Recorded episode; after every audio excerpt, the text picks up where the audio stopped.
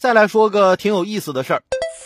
七月十三号，广东河源源城公安分局发布消息称，源城警方破获一起盗掘、贩卖恐龙蛋化石案，缴获白垩纪晚期恐龙蛋化石二十三窝，共一百六十枚。犯罪嫌疑人王某通过各种网络平台，以工艺品模型的名义倒卖恐龙蛋化石，并上传大量恐龙蛋化石照片进行网上摆卖。经查实，王某非法获利二十余万元。目前，犯罪嫌疑人王某已经被源城公安分局依法刑事拘留。现场查获的白垩纪晚期恐龙蛋化石已移交河源市恐龙博物馆。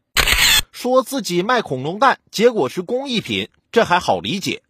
说自己是卖工艺品的，结果卖的是真恐龙蛋，别人都是以假乱真，你倒好，以真乱假，好魔幻。古生物化石的管理在中国虽然分属国家文物局和国土资源部两个部门，但不管属于哪种情况，作为文物的化石都是禁止买卖的，大家千万不要以身试法。